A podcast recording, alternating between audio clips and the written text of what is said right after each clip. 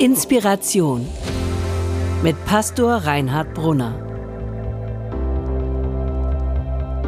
Mitschnitte von Predigten, Vorträgen und Keynotes aus Hamburg und anderswo.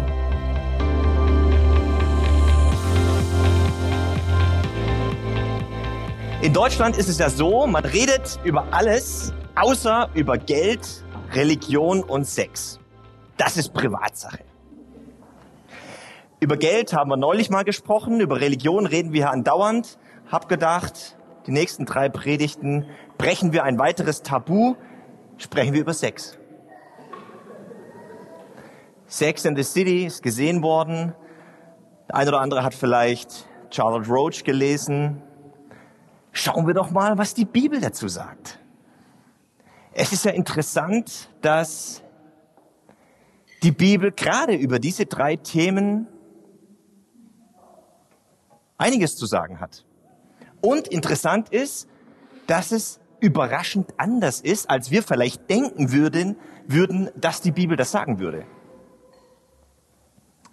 Die Bibel redet über den Segen der Sexualität, über die Freude, über die Schönheit, darüber, dass Gott das geschaffen hat, dass auch die Sexualität wie auch andere Dinge des, unserer Welt oder alle anderen Dinge dieser Welt von Gott geschaffen worden sind, uns gegeben worden sind, dass wir sie gebrauchen in Verantwortung vor Gott, in Verantwortung vor unseren Mitmenschen und in Verantwortung vor uns selbst.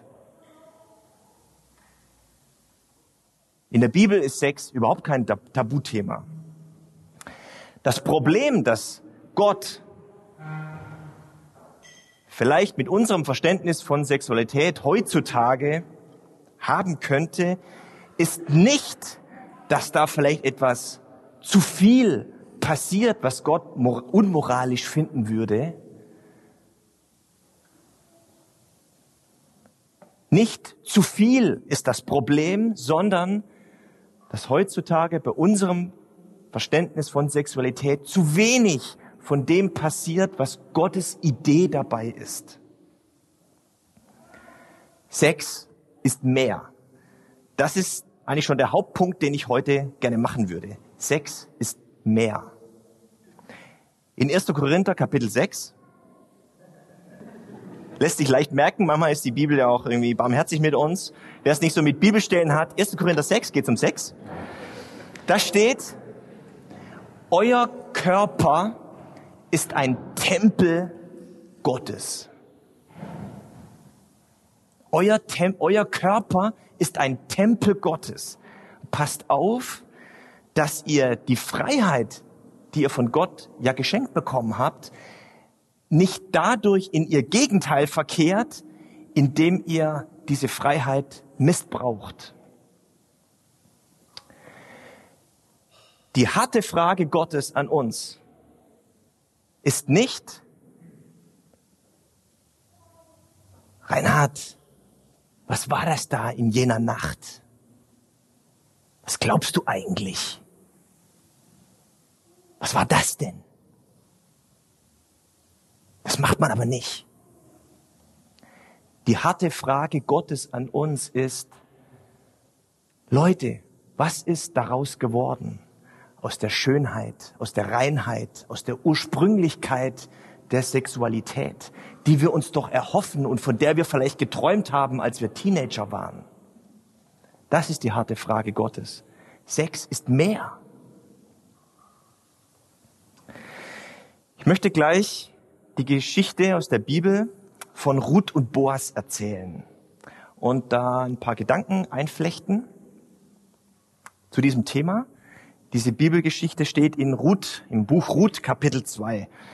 Die Liebesgeschichte von Ruth und Boas ist eine perfekte Vorlage für die Dramaturgie vieler toller Kinofilme. Pretty Woman zum Beispiel. Reicher, angesehener Mann trifft arme, ausländische, schöne Frau. Ruth war eine junge Witwe, hatte zu Hause ihre Schwiegermutter zu versorgen Und weil es damals keine Jobs gab und auch kein Hartz IV, ging sie auf die Felder, um Ähren zu lesen, die von der Ernte übrig geblieben waren. Ist so ein bisschen wie Pfandflaschen sammeln nach dem Osterstraßenfest. Mose hatte in seinem Gesetz festgeschrieben, wie wichtig es ist, dass wir Solidarität zeigen und dass wir die Idee der Gerechtigkeit verfolgen. Und es war verboten, die Felder zu pingelig abzuernten, sondern es war ein Wert, dass man etwas für die Fremden und für die Armen übrig lässt. Und zwar großzügig. Und zwar großzügig. Das ist, was Gott von uns möchte. Aber nicht jeder Landbesitzer hielt sich daran. Es gab sehr wohl Mittel und Wege, es den Armen und Fremden zur Hölle zu machen, die Felder danach abzuernten. So sind wir Menschen ja. Nach außen hin halten wir uns an Gottes Gebote, aber im Herzen suchen wir tausend Ausreden und tun im Grunde das Gegenteil und lassen die Armen und Fremden spüren, dass sie nicht willkommen sind. Und so war es für Ruth als, besonders als junge Frau ziemlich mutig, an diesem Morgengrauen den leeren Korb zu schnappen und sich auf den Weg auf die Felder zu machen. Zufällig entschied sie sich für ein Feld, das Boas gehörte. Boas, das wusste Ruth zu dem Zeitpunkt noch nicht, war um ein paar Ecken herum mit ihrer Schwiegermutter Noemi verwandt. Zufällig also Boasfeld. Liebesgeschichten beginnen ja oft mit einem Zufall. Ich habe zum Beispiel 1996 müsste das gewesen sein, zufällig in einer kleinen Gemeinde in Harburg gepredigt. Zufällig saß zwischen all den älteren Menschen eine junge, gut aussehende Frau. Wir haben zufällig, ist es mir gelungen, es so einzufädeln, dass wir nach dem Gottesdienst kurz äh, gesprochen haben.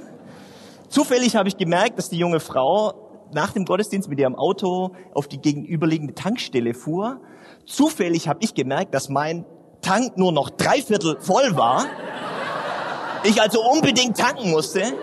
Und zufällig haben wir uns da wieder getroffen und das Gespräch fortgesetzt. Es gibt Zufälle einfach. Und manchmal merkt man in der Rückschau, dass Gott solche Zufälle einfädelt. Zufällig also Boas Feld, auf dem Ruth ihre Ehren aufsammelte.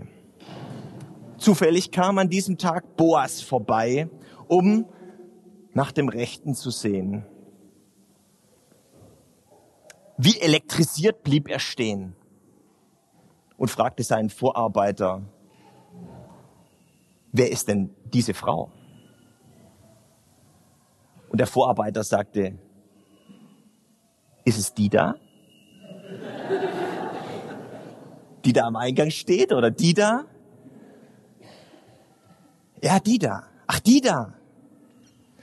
Das ist Ruth. Die verwitwete Ausländerin, die mit Noemi zu uns gekommen ist. Sie ist ziemlich fleißig. Und man hört, dass sie zu Hause ihre Schwiegermutter versorgt. Mit anderen Worten, Gut gesehen, Boas. Die sieht nicht nur gut aus, das ist auch sonst eine richtig tolle Frau. Zur Essenszeit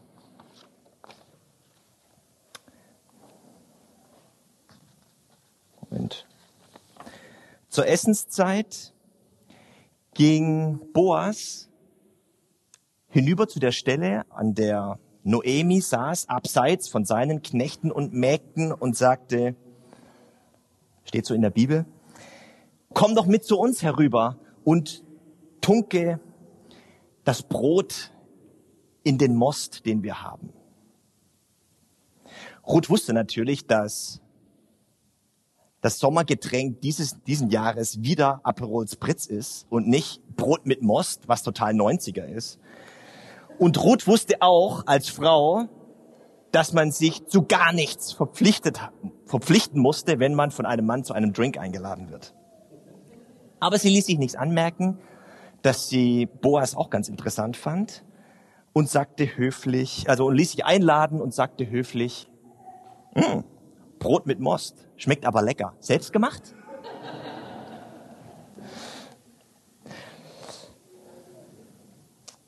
Das Essen war zu Ende, Ruth stand auf, begab sich wieder auf das Feld und sammelte weiter Ehren.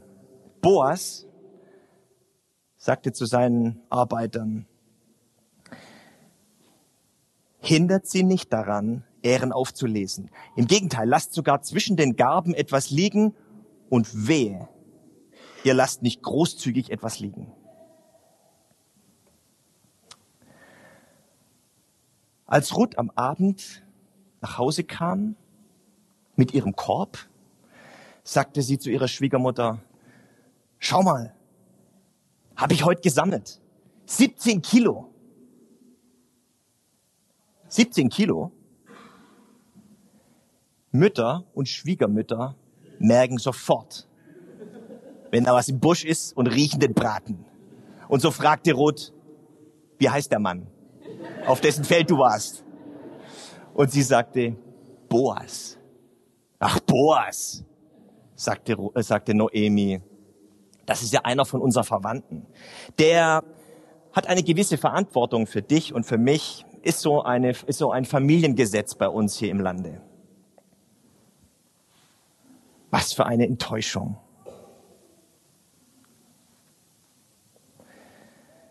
Dem ging es also gar nicht um mich. Dem ging es um was ganz anderes. Dem ging es um so ein Pflichtding. So ist es ja am Anfang einer Liebesgeschichte, dass man am Anfang nicht so genau weiß, meint der wirklich mich? Oder meint der, geht's dem um sich? Geht's dem wirklich um Liebe oder will der einfach nur Sex? Ruth wusste nicht genau, woran sie war. Jedenfalls die ganze Erntezeit über war Ruth auf den Feldern von Boas und Boas war auch da. Weder Ruth noch Boas ließen sich etwas anmerken. Ist auch gar nicht so schlecht. Liebe braucht ihre Zeit. Beziehungen brauchen ihre Zeit. Aber Liebe und Beziehungen brauchen auch irgendwann einen ersten Schritt. Es gibt ja manche Paare, die sind da ewig irgendwie zusammen. Es bewegt sich nicht viel. Man hat nicht wirklich ein Ziel, wo man miteinander hin möchte. Man weiß nicht so richtig, woran man mit dem anderen ist, mit dem anderen ist. Das ist nicht gut. Noemi, also die Schwiegermutter, hatte, so steht es in Kapitel 1, für Ruth gebetet, dass sie wieder jemand finden würde. Und so sagte sie zu Ruth, Ruth, die Ernte ist bald vorbei. Der Mann hat hart gearbeitet. Lass den heute Abend mal schön essen und trinken. Mach du dich richtig schön schick. Duschen, Parfüm, das schicke neue Kleid. Und dann wollen wir doch mal sehen, ob Boas nicht heute Abend Lust auf einen kleinen Nachtisch hat. Steht so in der Bibel. Könnt ihr mal nachlesen. Nicht ganz so, aber so verstehe ich das. Ziemlich, lest das nach, Ruth Kapitel 2.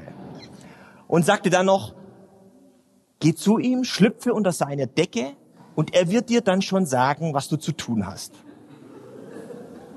Bleibt jetzt eurer Fantasie überlassen.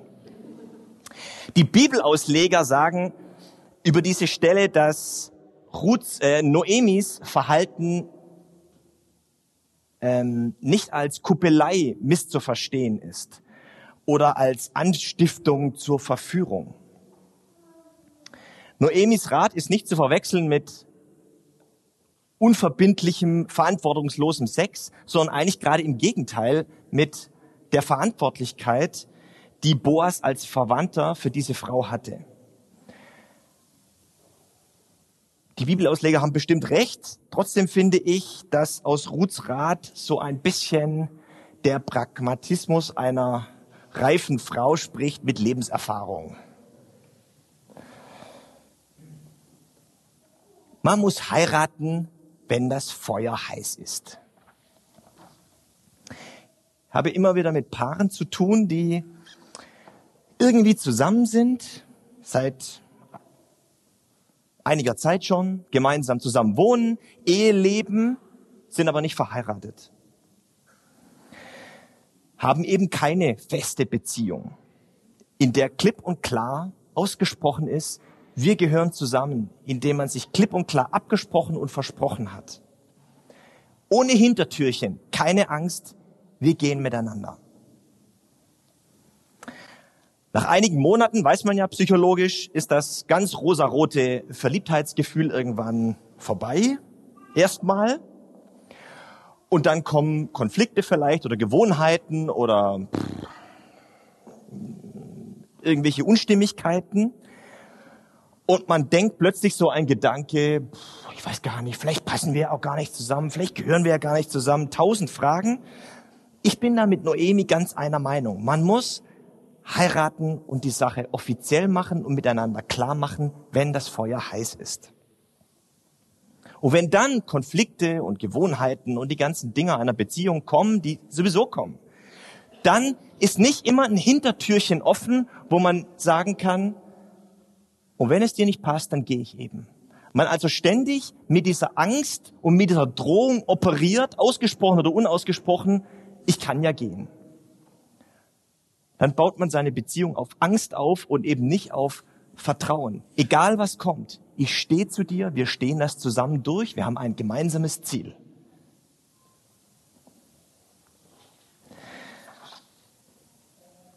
Als Boas an diesem Abend gegessen und getrunken hatte, legte er sich gut gelaunt auf dem Heuboden schlafen. Noemi, äh, Ruth, Ruth, Ruth, na, parfümiert, schickes Kleid an und so, ging leise hinter ihm her und legte sich neben ihn. Mitten in der Nacht schreckte Boas hoch. An ihn geschmiegt lag eine Frau. Wer bist du? Fragte er in die Finsternis. Ich bin Ruth.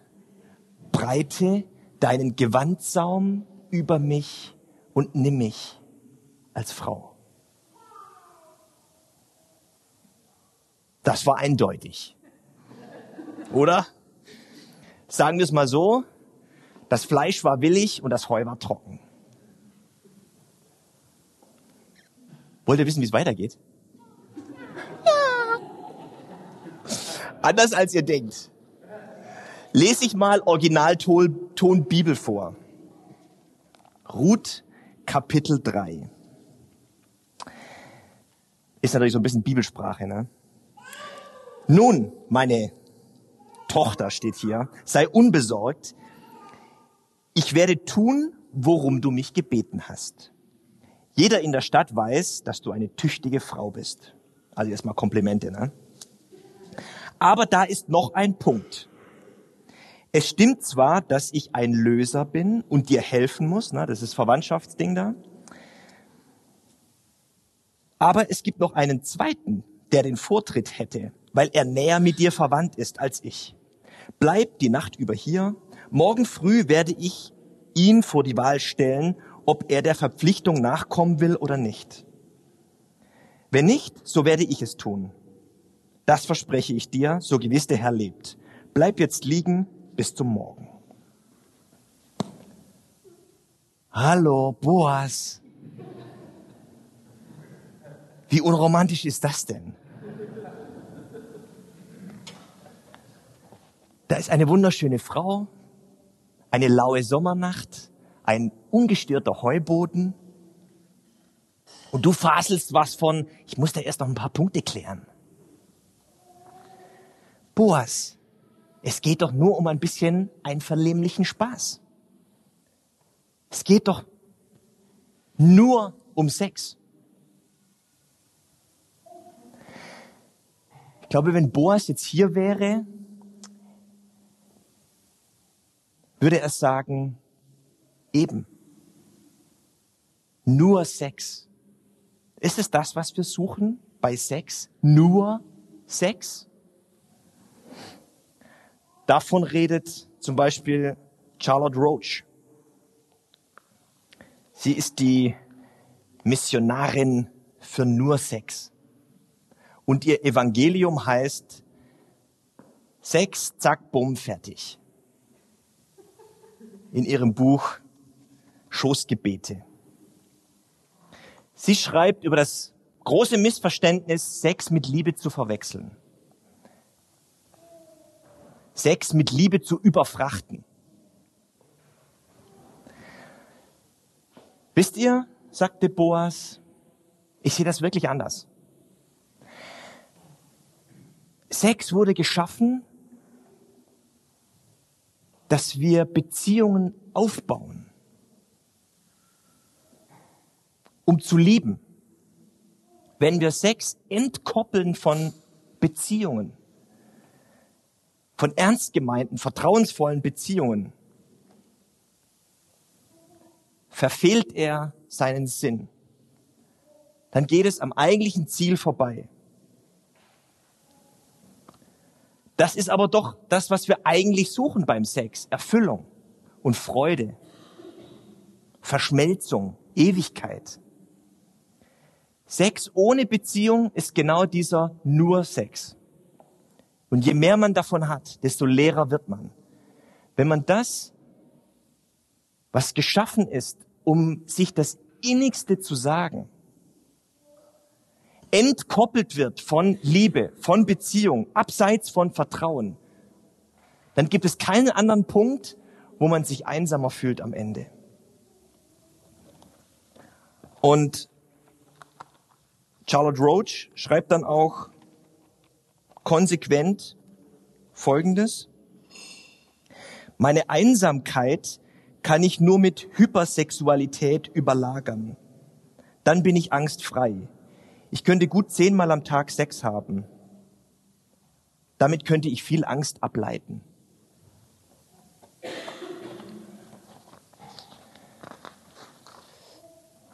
Weißt du, höre ich Boas sagen, in jener Nacht auf dem Heuschober, da ging es mir eben nicht um nur Sex. Es ging mir um die Frau. Es ging mir um die Person, es ging mir um den Menschen. Und wenn wir mit jemandem schlafen, verbinden wir uns mit ihm. Die Bibel sagt dazu, wir werden ein Fleisch.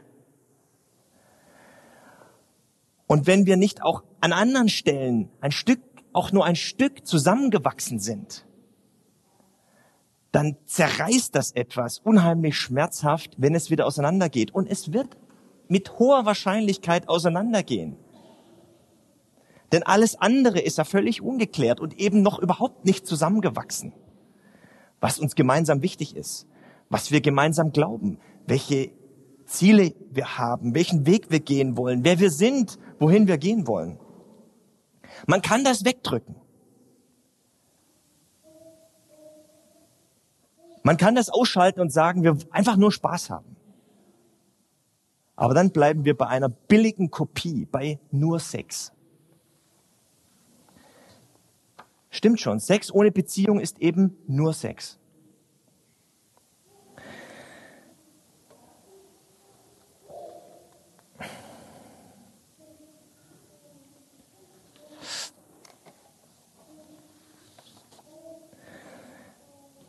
Sex getrennt von. Boas würde vielleicht sagen, wusstet ihr eigentlich, wusstet ihr eigentlich, dass Sünde ursprünglich getrennt von bedeutet oder Zielverfehlung.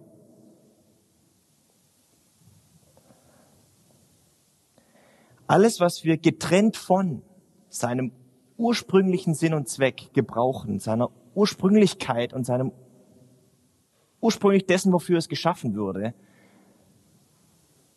das geht schief. Das ist eigentlich, ist, das ist Sünde heißt, ist kein moralischer Begriff, sondern ein, das geht schief. Das wird schief gehen. Das ist Gottes Problem mit unserem Verständnis von Sex heutzutage. Nicht, dass da vielleicht zu viel passiert, was Gott nicht gut findet, sondern dass zu wenig von dem passiert, was Gott sich dabei gedacht hat. Das ist nicht eine Frage der Zeit, dass wir heute im 21. Jahrhundert leben. Damals und heute geht es doch um mehr. Es geht um Umarmungen, es geht um angenommen sein, es geht um erkannt werden, es geht immer um mehr. Daran hat sich doch nichts geändert. Gottes Idee für Sexualität ist, dass sie dann erfüllt wird in einer, an einem vertrauten Ort, wo man sich ausprobieren kann, wo man sich fallen lassen kann.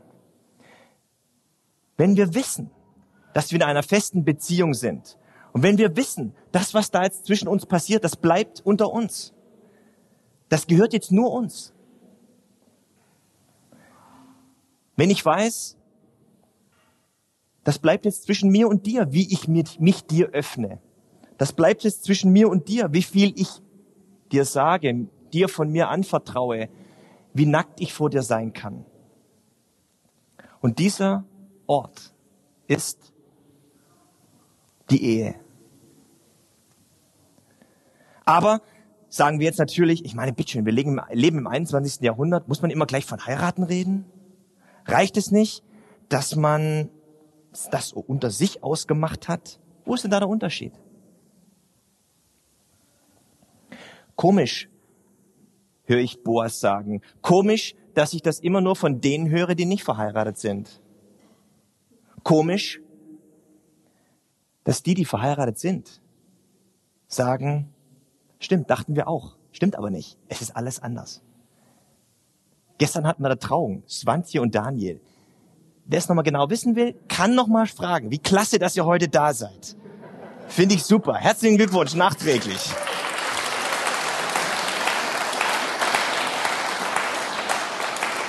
Oder, oder es ist alles anders. Was für ein Tag. Boas würde vielleicht am Schluss jetzt noch erzählen in unserem Gespräch, dass er so schnell es ging die notwendigen Dinge geklärt hat, in Ordnung gebracht hat und dann Ruth gefragt hat, willst du meine Frau werden? Sie haben sich dann verlobt,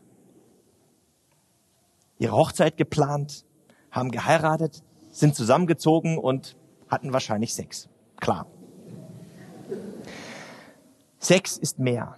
Das ist, was ich heute sagen wollte.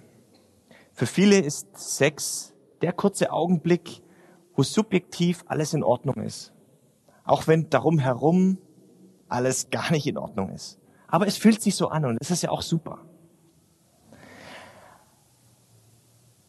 Es ist ein Stück Flucht positive Flucht und Verge Vergessen des Schmerzes, was wir hier erleben und der Zerbrochenheit auch des Lebens. Deshalb kommt uns Sex auch so groß vor, weil es uns ein Stück vergessen lässt und uns eine Ahnung davon gibt, wie die Welt sein könnte, wie wir sie aber nicht machen können. Sex ist eigentlich ein Bild für den Himmel. Das, was wir suchen, ist niemals nur Sex, sondern letztlich suchen wir Gott. Selbst der tollste Sex, selbst die beste Beziehung, die grandioseste Ehe oder Partnerschaft können uns das nicht geben, was wir im Innersten eigentlich suchen, nämlich unsere Suche nach Gott. Es geht immer um mehr.